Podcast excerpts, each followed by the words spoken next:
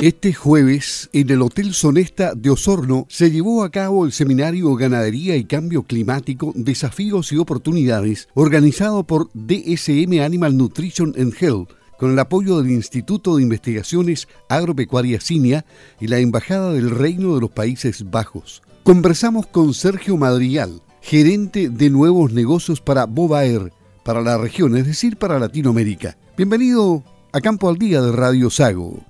Muy bien, muy bien, gracias. Un placer de estar aquí de visita en esta zona tan preciosa de Chile. ¿Cuál es el objetivo de la presencia acá en Osorno y en este seminario que ustedes organizaron con el eh, INIA? Sí, eh, nosotros tenemos un producto sumamente innovador que está enfocado en resolver un problema eh, que enfrenta la ganadería actualmente, que es el, el impacto de la ganadería al cambio climático. Y ese es el producto de un gas que producen los animales eh, de forma natural, que es el metano.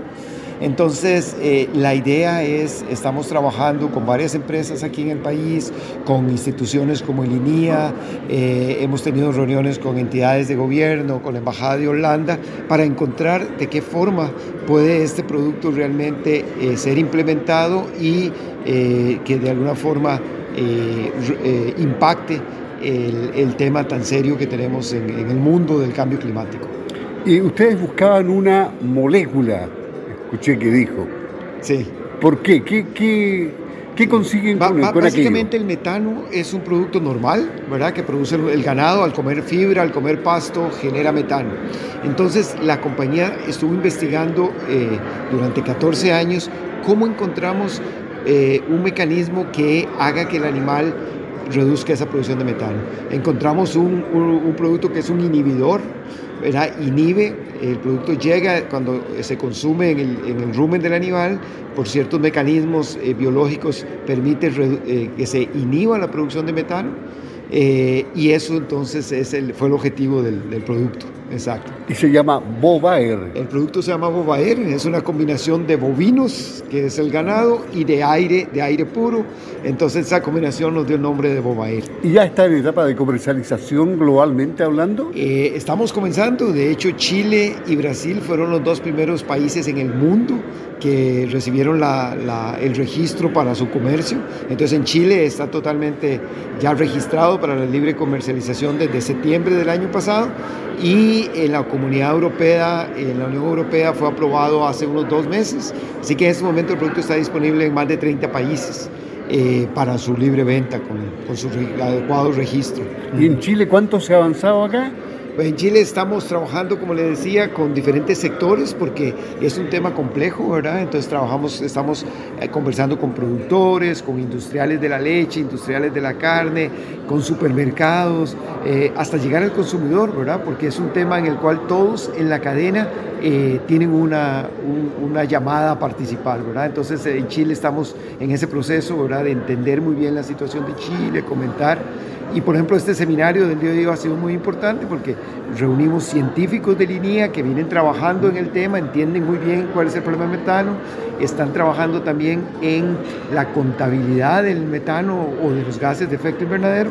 Y por ejemplo, tuvimos la, la presencia de eh, eh, la persona que trabajó en el desarrollo de la ley marco de cambio climático, que según nos comentaba en el seminario, es el primer país en el mundo que tiene una ley de cambio climático. Entonces, la idea es entender qué, qué impacto tienen todos esos segmentos. Claro, y está también representando la industria lechera Octavio Oltra, el gerente del consorcio lechero que agrupa a muchas otras organizaciones del sector. Esa va a ser, es una, una, su opinión va a ser muy importante porque precisamente él nos va a comentar, eh, o nos está comentando en este seminario, eh, cómo va a ser, eh, cuál es la visión del consorcio lechero y los productores sobre este gran desafío que, que tenemos de cambio climático ahora.